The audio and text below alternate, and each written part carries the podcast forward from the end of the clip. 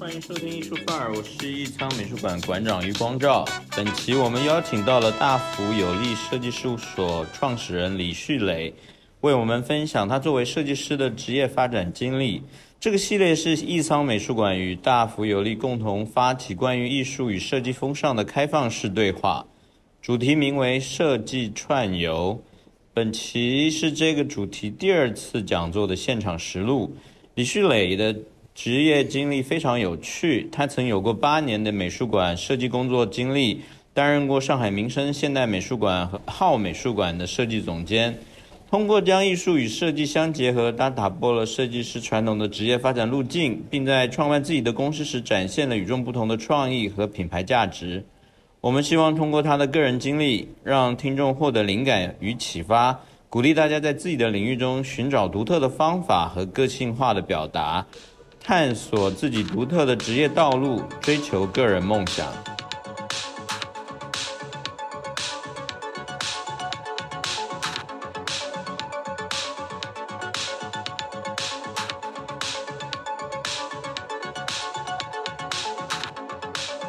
大家下午好，很开心在艺仓美术馆跟大家见面。我我是李旭磊，是大富有力的创始人，也是这一次设计串游活动的发起方之一。很荣幸能跟艺仓合作，和一群非常志同道合的朋友，来自不同设计领域分支的，像建筑师也好，呃，家居设计师也好。玩具设计师，包括说乃至行为艺术家，我们来到艺仓这个产域，呃，发出自己的声音，分场次的开启艺术与设计的开放式对话。其实做这个项目，我的初衷其实很简单的，就是想要呃有更多的人通过这个栏目能够了解到设计师这个群体在做些什么，包括说对自己做过的 case 有怎么样的一个思路跟想法，以及背后的一些故事。呃，那么作为本场的分享嘉宾，其实我想要有以这个比较轻松的方式来跟大家聊聊天，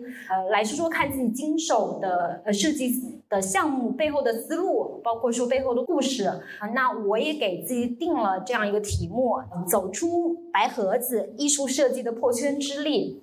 因为这个题目其实是跟我的职业经历是非常贴合的。我大概介绍一下，我的话是在美术馆工作了八年的一名设计师，之前在上海民生现代美术馆做设计负责人。后面去到浩美术馆担任设计总监，其实前前后后八年的时间，一直都是在艺术机构里面围绕艺术展览、嗯公共教育活动来开展设计的。就在去年的年底，我成立了大福有利设计事务所，与团队一起以拓展这个商业与文化艺术设计的交叉项目为支点。为企业的社会商业项目提供相应的视觉解决方案，可能不得不提一下，为什么我的职业路径跟其他的一般的设计师还是会不太一样。一般常规的设计师从设计院校毕业之后，首先会去到 4A 公司或者是品牌方。而我是选择了来美术馆工作，呃，其实在我读书的时候，我就有在不同的 4A 公司跟这个甲方公司进行实习，为的是能够快速的积累这个商业平面的经验。但是在这个市场设计实践的过程当中，其实我慢慢会产生一些困惑，呃，关于设计如何有效且自由的表达的问题。如何创造出既让受众，也就是客户满意，自己也觉得它可以成为一个作品，或能满足自己这个创作的需求，对我来说是一个很纠结的一个点。于是，在那时候，我就开始尝试通过观看艺术展来寻求自我表达释放的渠道。当时也是非常的巧，我去当时的那个红上海民生现代美术馆还是在红坊的，嗯，展出的是刘晓东的展览，儿时的朋友都胖了。刘晓东一九八四至二零一四，就这个展览让我印象非常深刻。我当时就在想，是不是可以进到美术馆里面去工作，去作为一个设计师，在这样艺术的语境里面去做设计，是不是会更加的自由，更具生命力？那那因为也是在那个时候的一个触动，让我有了很强烈的意愿，我要我要进入艺术行业来做设计师。嗯，当然，我现在想，可能也是当时命运的安排。我算是相对顺利的进入到民生工作，但是为职场新人，我我们是没有机会独挑大梁来做一个展览的视觉的，更多的还是会请到外部的知名的设计师，或者是说馆长的互动比较好的这样的设计师来做主要的展览视觉。所以再由这个 in house 的设计团队来完成物料的延展。嗯，但是今天回过头来看，可能设计只是整个展览里头其中的一个环节。但我真正完整的做到这一个环节，并且广泛让大家算是比较认识的，还是二零一七年的透明的声音的这个项目。所以在这里，我呃还是想要讲一讲这个 case。呃，也因为这个项目的视觉在当时是有获得了 AD 在握，包括 High Brand 知名的一个奖项平台，包括说 IF 跟 DNA Parents 的认可，所以同时也就在当年通过呃投递设计奖项的这样一个方式，有更多的设计同行认识到我的存在。呃，前面讲到了很多是自己的一个自身的经历啊，那我现在来讲讲这个项目本身。透明的声音，它是由法国的音乐家 James 跟这个里昂国立艺术中心，也是 Grammy 共同制作的，它是以声音为主题的这样一个呃艺术群展。我记得当时是有四十四个艺术家，整个。展览借助各种透明或者是发光的材料来进行创作的，主要还是想要通过这个透明所行的这个光学状态以及视觉表达能力，试图呃描绘出声音的不可触摸性和穿透性。所以整个的视觉体系的成型，其实跟。策展人 James 还有该项目的设计总监碰撞的时候，很快就定下来了，因为非常明确，一个是透明，一个是声波，那也是基于尊重这个合作方的策划思路，同时维持馆里面的一贯的设计基调做出来的一个选择。大家可以看到奥的一个视觉啊，基于这个透明和声波这两个元素，我其实首先呢就是用颜色来来表达这个透明，用图形诠释声音。那底色底色也就是这个白色，我们是想要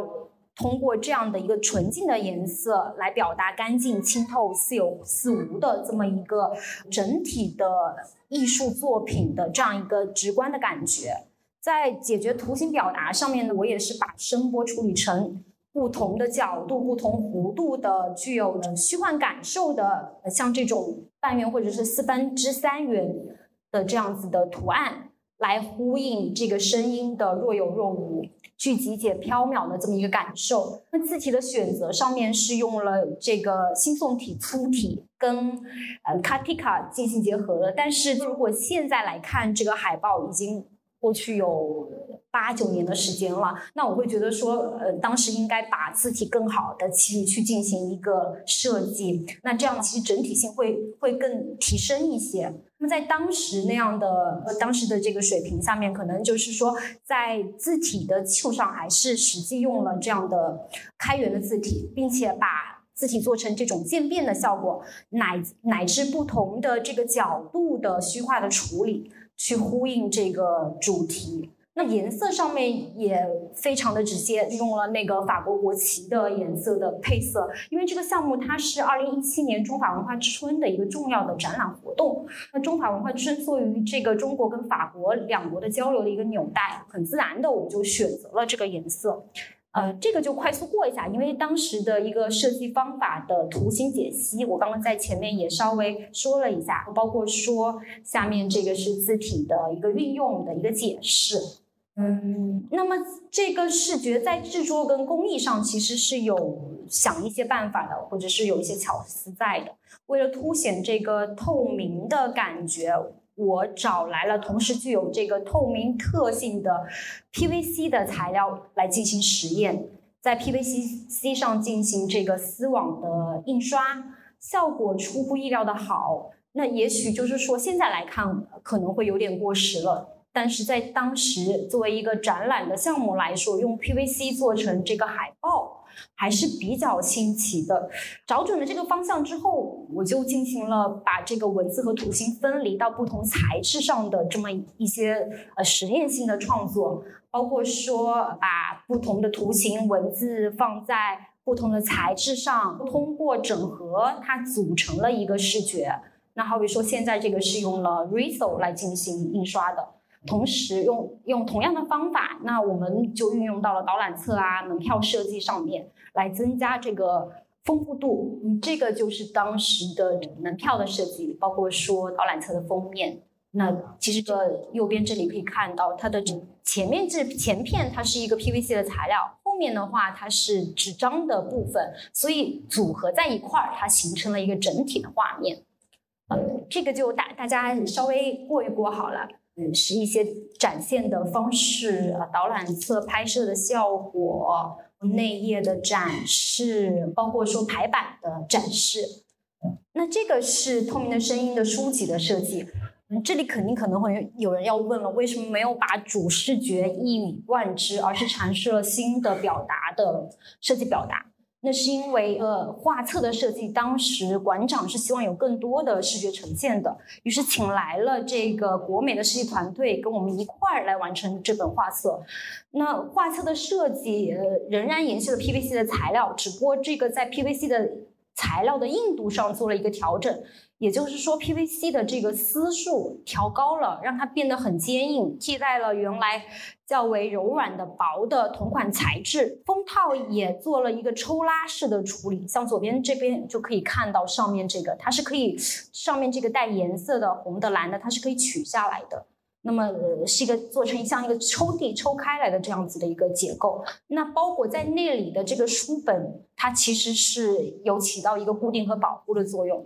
那封面是做了这个圆形切割的处理，裸露在了这个书本的封面的呃这个部分的区域，而封面为了能够跟展览的关键词透明有所链接，于是采用了。烫凹套印的方式，大家可以看到中间这个圆圆圈圈里面，它白色露出来的部分，它是你可以理解为它是两层套在一块儿形成的这样一个视觉感受，仿佛这个文字它是浮在这个纸张上面的。这个就是一个展示的效果，包括说书本结构上面做了一个 M 的造型，因为其实当时民生美术馆这个 logo 它是本身它的结构就是一个 M，是何建平老师设计的，所以为了呼应这个是在民生的这个场域里发生的展览的项目，那把这个结构也处理成了这个 M 的造型。那左边的这个半边的 M 是作品文字的介绍和作品小图的排版，在后面可以看到。那右边这个 M 它全部是作品的一个大图，也就是说把图文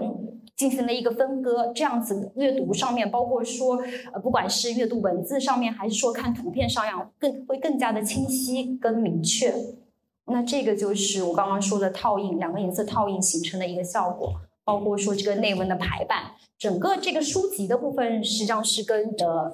呃，老师们一起去做的。那画册本身，他们主导的部分会比较多，所以大家可以看到前面的这个透明的声音的这样的效果，跟这里其实是有比较大的区别的。但是也与此同时增加了这个丰富的程度。好，那么这第一个项目我们就讲完了。也算是我被大家看到的，但是这个透明的声音来说，相对还是比较早期的作品。嗯，那么我更多的还是想要介绍从二零二二年开始到现在的收到的这个设计委托的案例。呃，接下来我我想要讲一讲这万和浩美的艺术厂牌叫浩家的 VI 形象设计。这个也是我离开民生之后去到浩美术馆担任设计总监接手的第一个相对来说比较棘手的案子。那大家可以看到，这个是浩美术馆它的外立面这一个一个照片一个形象。呃，右下角是他们的 logo，就美术馆的 logo 哈。在这启动这个项目之前，其实万和浩美集团，我先要可能稍微解释一下，就浩美术馆它是属于万和浩美集团。旗下的一个品牌，其实浩美术馆已经经营了五六年的时间了，就品牌形象在受众的群体性当中已经形成了比较深刻的印象，至少是艺术圈的这样的朋友们是是非常了解的，一看到就知道是浩美术馆。嗯，那么它就是由一个多个方方正正的模块组成的字体图形，而这个新二二零二二年要新出来的这个艺术厂牌浩家，它是独立于这之外，但它们之间又是一个平行的组织构架关系。呃，那我简单介绍一下浩家是怎么样一个艺术厂牌。浩家的话是由浩艺术商店呃项目的空间。这个公共艺术的服务，也就是说，可以跟呃外界的这样子的空间也好，或者是商业的体系进行合作的公共艺术服务。嗯，再到这个 IP 授权，因为号的这个体系下面有非常多的这个 IP 的这样子的形象，包括说艺术的联名，呃，还有就是新媒体的实验室，叫号加五 S。整个这个浩家品牌，它是由五个部分组成的，嗯，视野其实涵盖非常多，艺术、科技、商业、设计。建筑、时尚、音乐多个流行文化形式的跨界跟合作，借由呃多维度的这样的艺术的业态，试图拉近艺术商业跟大众之间的距离。好，回到这个品牌形象设计本身，因为这个号美术馆的平行的存在，所以号家实际上在未被设计之初就已经自己带有基因了。如果完全推翻之前大家熟识的这个视觉符号，也就是这个号这个 logo 的话，那很容易就是。说建立好的这个视觉印象会被打破，不会联想到说这个跟浩美术馆有什么样的关系，或者说它可能就是一个新的品牌。那基于这个观点，那那于是就是说继承浩美术馆这个基因的同时，如何寻求浩家的视觉语言的新的突破，便成为了这个 VI 体系的一个难点。嗯，下面大家可以看到就是浩家 VI 的基础系统的第一步了，那是浩家的 logo 的设计。呃，大家可能要讲了，这个不是蛮简单吗？在在这个号的基础上，把它加了一个加号而已。实际上，经过多方的一个尝试跟考量吧，我们前前后我们团队其实做了差不多有十多版的设计，最后我们还是决定在号美术馆 logo 的基础上进行轻量的设计改动，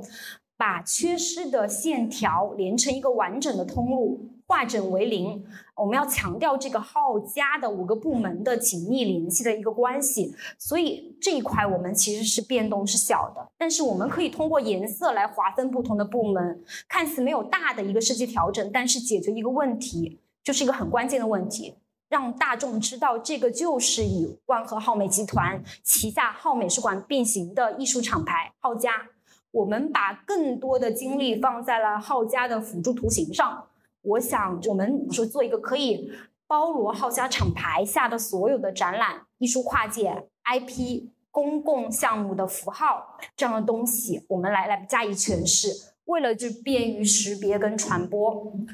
那这个就是我刚我讲的设计的辅助图形的演变过程，大家可以看看这个演变的一个过程，是在浩家 logo 的字母的这已有的设计出来的基础之上。我们把三个字母居中的靠拢的这么一个过程当中，模拟这个字母动态重叠的效果，那么生成了大家可以看到这个第一排图形的第三个图案，在这个基础之上，对三个重叠的字母进行扩张挤压的设计处理，得到了这个辅助元素 H 加，呃，我把它称之为是两个传播的窗口。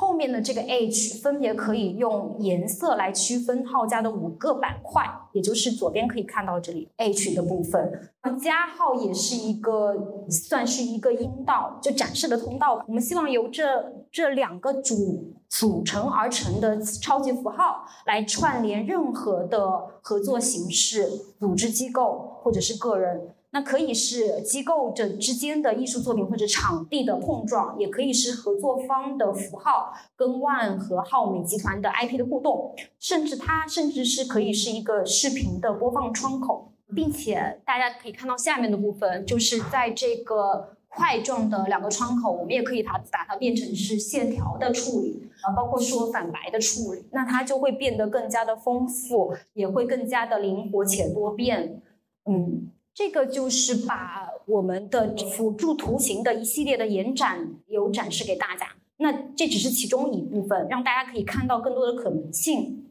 就好比说，浩家的公共项目服务，请来的书法的艺术家，看到第三排最后一个，就是好比说，请来杨杰仓老师来做这个艺术书法的创意，以他的创意支点来进行合作，那么我们 H 就可以直接变成是他的他的书法的这样的艺术表达形式。像这个加号的部分，也可以实时的呈现他的作品或者是展览空间的一个状态。同理，这样可以生发出无数的图形来涵盖号家品牌的任意项目，容易被记住。我觉得也是比较容易传播的。那下面就是超级符号的一个应用场所了，呃，场景了。就好比说公众号的排版，无论是这个片头的开头的 banner，还是说这个海报的设计，H 加。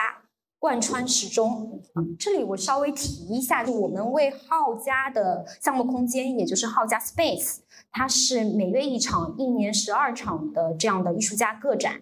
去建立了一个小的视觉体系。这样一来，就是每个展览都可以在这个模板上、这个框架下迅速的调整跟替换，同时兼具这个整体性跟系列感。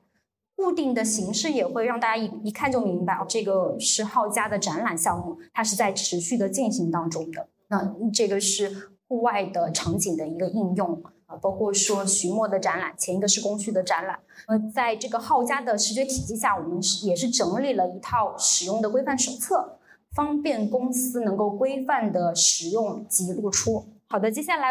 我也想说一说皮肤之下机器之间的展览视觉设计。之所以会讲这个项目，是因为它第一个是浩美术馆二零二二年的一个年度大展，同时也是因为这个项目，我们为浩美术馆拿下了红点奖跟金点奖，就是项目也入选了第十八届的亚太设计年鉴。就是这个项目，坦白讲，我们在在接触的时候，感受上是非常抽象的。不太能够快快速的抓取到这个项目深层次的表达的内涵。经过调研啊，包括说我们了解到这个项目主旨在讨论的是什么，好比说技术在在在现在的这个高度中心化、同质化，呃，也更加精密化的情况下。我们通过最表层的这个皮肤，它是如何跟机器去互动的？那在与机器的这个关关系当中，我们人又是应该将自身的实践放在一个何种的位置？所以核核心讨论点是人与机器的关系。人对机器的塑塑造，以及这个机器对人的重构，在这样的语境下，我们其实跟灿人也好，包括说我们的原来的浩家的灿的团队也好，包括说馆长也好，其实开了很多次的会议，因为它的这个抽象跟复杂性，我们我们其实是很难一下子去捕捉的，所以我们最终回到了这个展览的标题。对机器、对皮肤的本身的理解，结合艺术家的作品来进行的视觉的翻译工作。那我在这里，我想请一下我们大富有力的设计主管，呃，蔡中书，也是曾经我们在浩美术馆共同奋斗的设计师，来讲一讲这套视觉的理念及设计过程，来看看我们是怎么思考的。我们请一下安叔哈。项目本身它其实是很抽象的，主要是基于理性的感受以及我们捕捉的关键词，在设计网格的基础上进行演绎。然后我们是试图用具有机器输出感的色块来表达展览作品的缜密理性的核内核。而在这个缜密的结构的图形中，又分布着部分无法正常显示，甚至是扭曲的图形。为了表达人工智能看似理性，但是有了人为的不确定因素之后，会出现一些意料之外的结果。如果去解构海报的话，其实可以很清楚的看到，这个海报就是分为了几层。这些层次的结合，我们可以抽象的比喻成。人工与机器的结合，如果呃，就好比说这个粉色它是代表皮肤，那么黑色、灰色就则是机器，我们可以理解为机器。提到颜色，其实我们最开始是用蓝色作为主色调的，呃，目的其实就是为了突出展览给予人的一种冷静的感受。但是通过内部的讨论以及跟策展人还有馆长的沟通，一致决定把蓝色替换为肤色。其实这样也是更好的能够契合主题。为了就是说能够让观众更好的去理解展览本身和作品本身，我们还设计了导览册。那这个导览册的也是可以作为一种纪念吧。那这个导览册它的开本尺寸是四十五乘二十一，采用的是胶装胶装的装订方式。封面底色我们是选用了特殊的工艺，用百分之六十的专银去印制，其他颜色则是为四色印刷。大家看到的照片其实都是我们实物拍摄的，我们会有专门的摄影师去合作进行拍摄沟通，可以看一下。我刚刚提到，我们之所以选择胶装的装订方式，是因为胶装它能够把这个。册子翻到到极限，因为我们的排版里面的图片会出现跨页的情况，所以这种方式可以呈现全开的内容，视觉上也是会比较舒服。此外，我们还设计了一些电子媒介以及其他物料。除了展览的视觉，我们还是会需要为展览相关的一些公教活动做视觉设计。就好比说论坛，还有一些演出，我们就会用主视觉的这个设计逻辑去延展、调整颜色以及展示。这是我们做了几期的论坛活动。以及这个演出，这个是我们的视觉在空间中呈现的效果。还有论坛，像在空间物料落地上，我们其实也是花费了很多的精力，也是为了确保这个颜色能够接近电子稿本身，所以我们会让呃印刷的供应商提供喷绘打样，以此来追加我们想要的颜色。那讲到这里，我刚好也是听你讲完了，我其实也想问问钟叔，因为。在这个之前嘛，呃，你一直也是在甲方里面一个商业的环境里面从事设计。那么在美术馆的这样的一个设计经历跟商业的环境，那你的感受是什么？我想问问，就是这两者你感觉有什么样的区别？我觉得可以跟大家聊一聊，反正就是聊聊天。其实我觉得两者都是基于概念的理解去做视觉化的演绎。我像商业设计的核心。为了让品牌更加的，就是品牌商业价值更大化，也更加强调逻辑性，呃，需要从品牌本身的理念以及定位，并且要从他们所对应的消费者的需求出发，考虑用再考虑用什么样的视觉语言去诠释他们的价值，品向品牌形象的呃 VI 建立升级以及视觉活动的包装。呃，视觉活动的设计其实都是一种包装的行为。像在美术馆的工作，我觉得是一种更自由的，我也可以就是节奏也会慢一些，在没有甲方审美的限制下，我，可以做一些实验性的创作。现在我们就是会回到这个商业的领域中嘛，就有了两者的经验之后，我就觉得。就是商业设计在满足客户的需求之上，可以进行更多的一些艺术创作和被赋予审美的价值。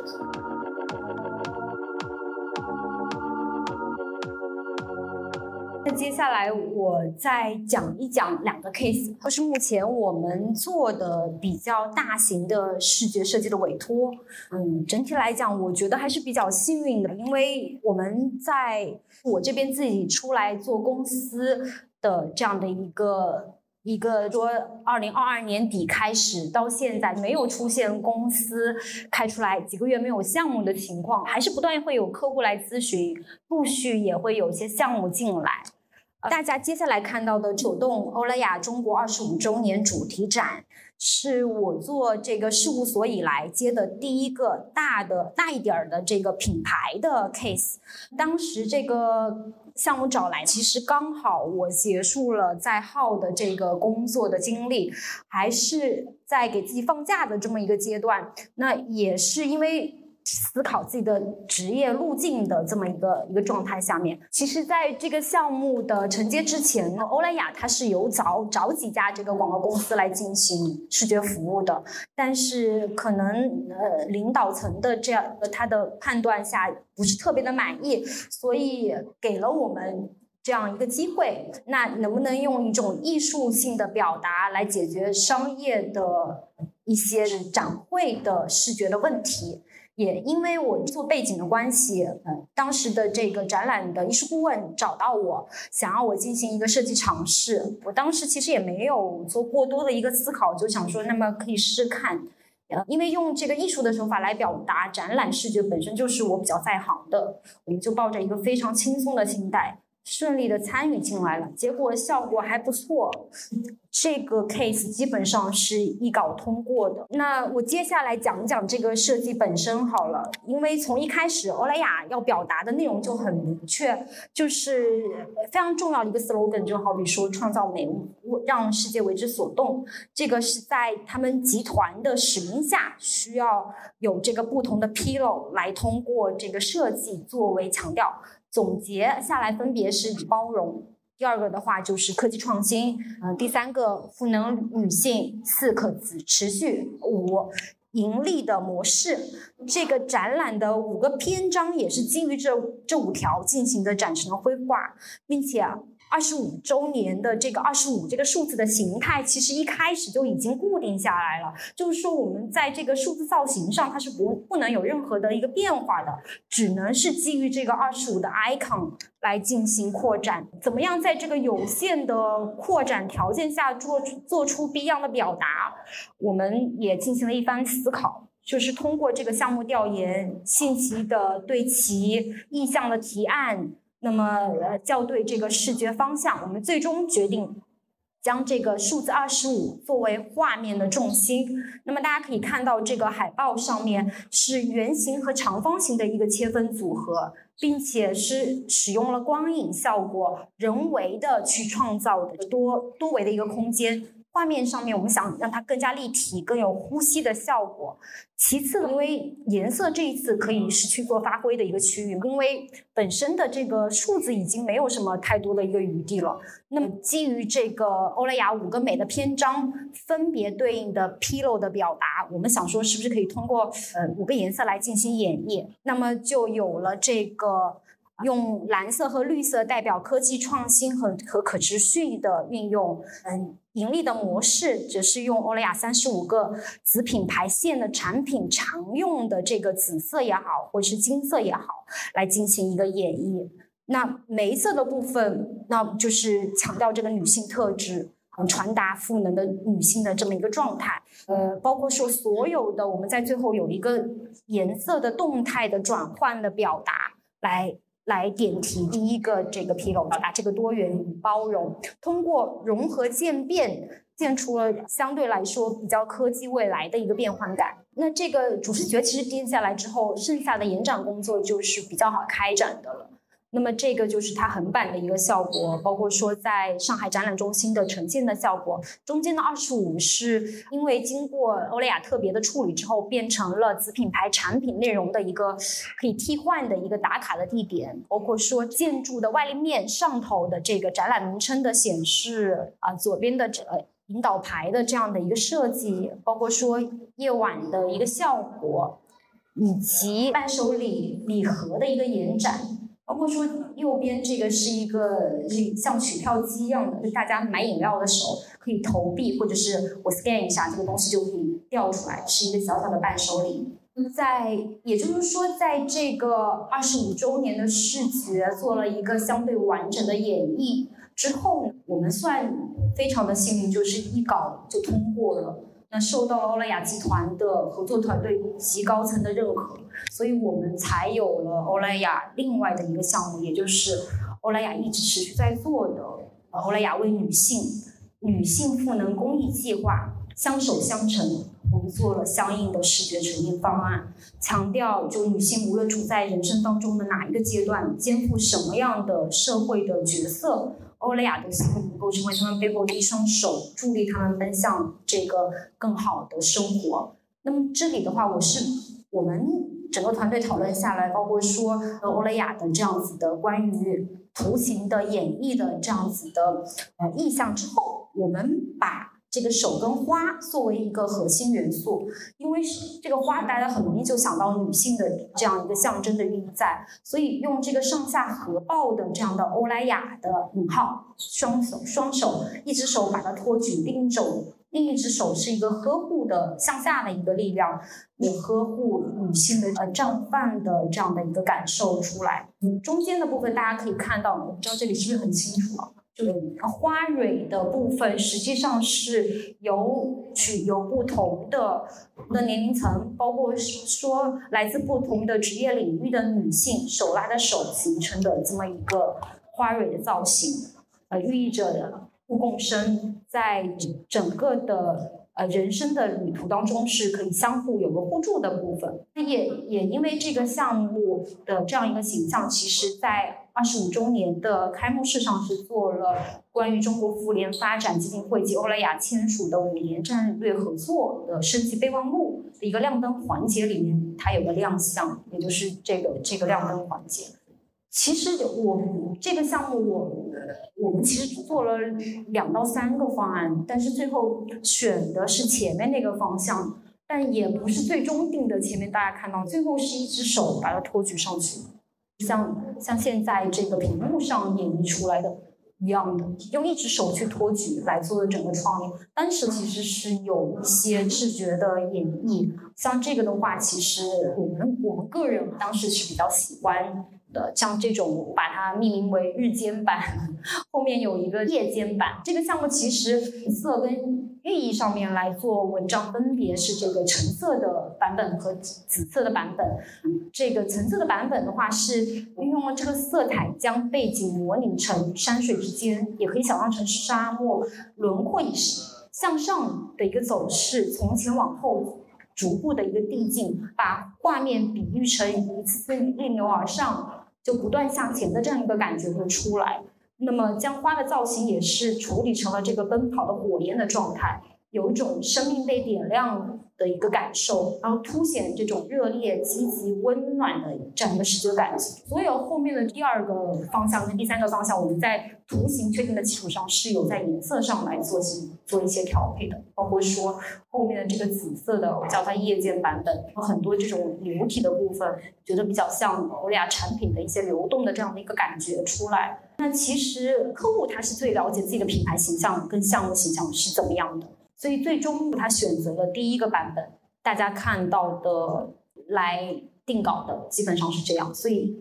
两个手变成一只手，就是后面这个最终的一个露出。因为后面我们也了解到，就是这个项目它是在开幕式有露出的。最后一个项目我就稍微讲一讲，也是欧莱雅的项目。那么是他们举办的二零二三年的发展战略的年度沟通会，是由欧莱雅的内部。以与来自政府啊，包括说行业以及媒体各方嘉宾分享的关于欧莱雅在中国的最新业绩、市场洞察和战略的一个规划。基于这个视觉，其实就是以这个无界、信息点、数字循环作为设计发想点的第一层，也就是底下那一层，它其实是流体跟。多彩色彩的作为一个视觉叙事，代表好比说代表科技蓝啊、女性色彩的玫色啊等等，在这个无尽当中相互进行呼应。那么中间的这个叫我把它叫做中心图形，它是通过模拟这个地球或者隧道的这个图形，试图通过来表达对新时代仍仍然。追求不断探索的这么一个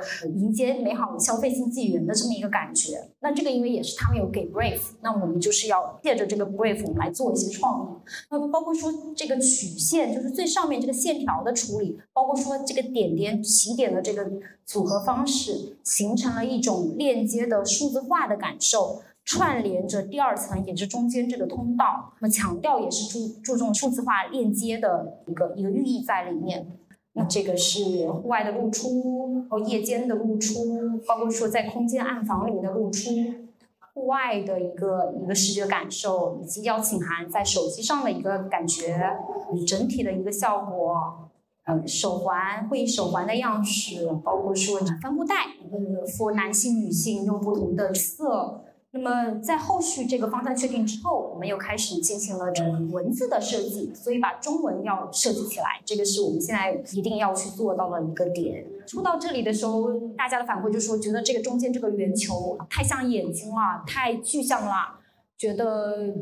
还是差差意思。说右边的这个。是有这样的一个黑色的注入，那显得更加的虚幻一点。那包括说上面的这个虚线，他们想要做成 mapping 的感觉，我们就也找了很多的这样子的方式，包括说这个桥梁的感觉，包括说环线环绕的感觉，但最后可能不是那么的切合。那最终的调配是是现在大家看到的一个样式。其实我们最后还做了五个分支的这样子的不同颜色的演，代表不同部门的这样的演讲的主题，像他旗下的薇姿，像皮肤泉，包括说修丽可，他们就是跟皮肤相关的。那那蓝色的科技的部分会加入在里面。那这个就是高奢，像兰蔻，像其他的 YSL 的彩妆啊，他们更多的是呃比较。比较高奢 luxury 的一个感觉，所以用了金色的这么一个一个感受在里面，包括说绿色的部分，可持续，这个是跟阿里的一个一个叫做盼台日的一个合作，用了这个绿色的一个视觉，所以其实是做了一个视觉体系出来，从一个主的一个体系变成五到六个分支这样子，谢谢大家。